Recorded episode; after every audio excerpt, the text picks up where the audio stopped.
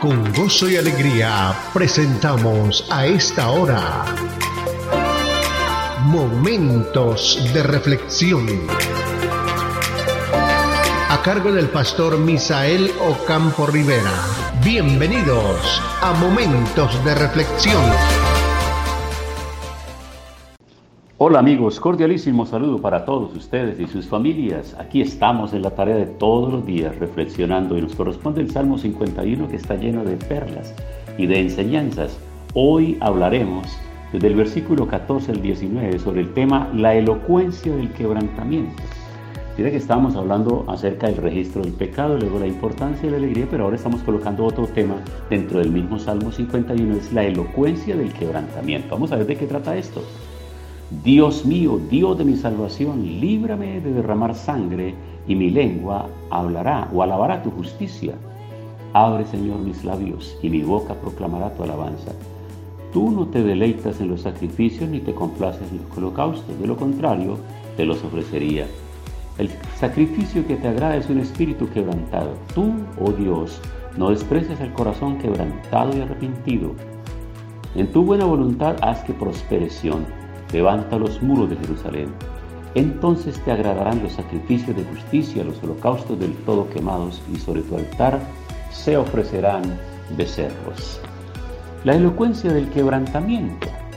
¿Cuál es el corazón quebrantado y arrepentido que Dios busca? Versículo 17 dice, el sacrificio que le agrada es un espíritu quebrantado.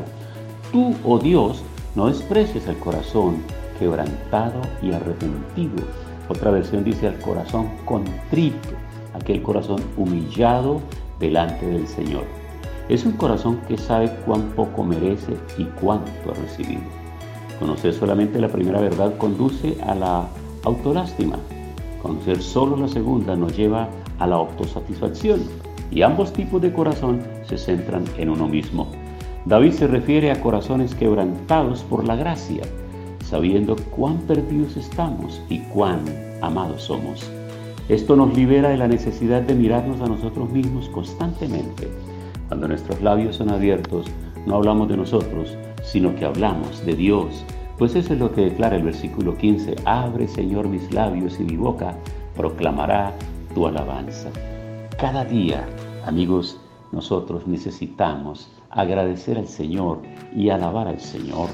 Por eso deberíamos decirle cada día, Señor, crea en mí verdadero quebrantamiento, no el quebrantamiento falso del desánimo, de la amargura o la desesperación. Ayúdame a liberarme de la necesidad de defenderme y de buscar salvar mi dignidad. Dame la paz de un espíritu quebrantado, Señor. Cuando pensamos de esa manera y nos acercamos al Señor, claro que el quebrantamiento se vuelve muy elocuente, porque nos lleva a ser conscientes de la necesidad que tenemos de Dios en todo momento, en toda circunstancia.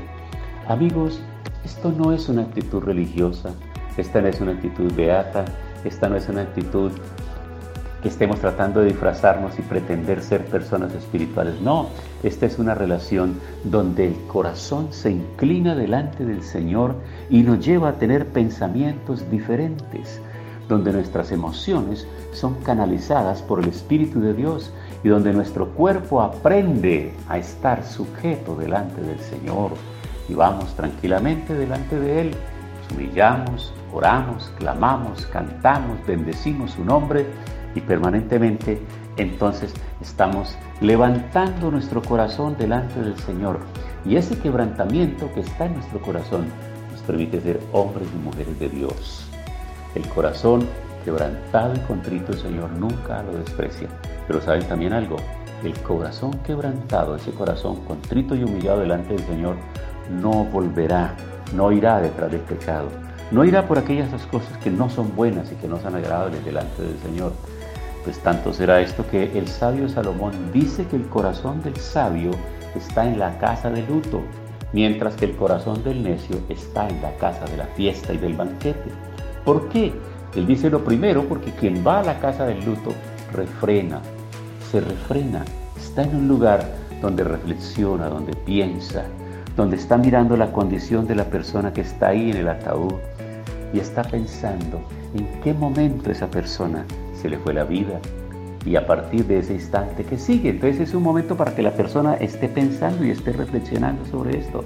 Pero ¿acaso crees que es el mismo pensamiento de una persona que llega a una fiesta, a un banquete, a un lugar de festividad? No, la persona está pensando a rienda suelta a sus pasiones, a sus deseos, a sus maquinaciones. Por eso hay sabiduría en ese consejo del sabio.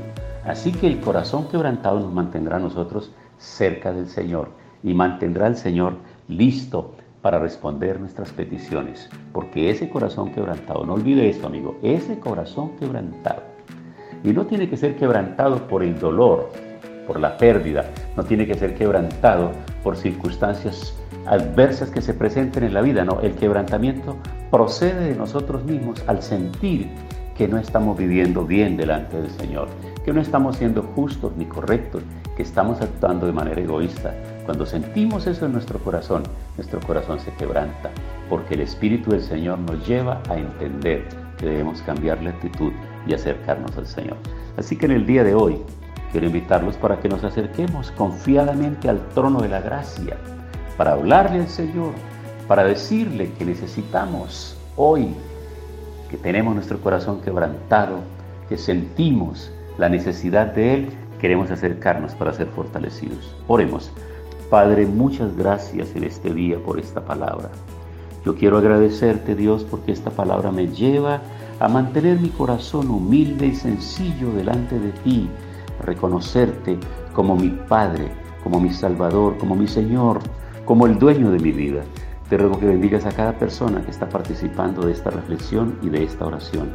Danos a todos un corazón sencillo, dispuesto y humilde para quebrantarlo cuantas veces sea necesario delante de ti. En el nombre de Cristo Jesús. Amén. Pasó nuestra cita diaria. Momentos de reflexión. Momentos de reflexión. Si este tema y la oración han sido de bendición, compártalo con sus contactos para que ellos también sean edificados.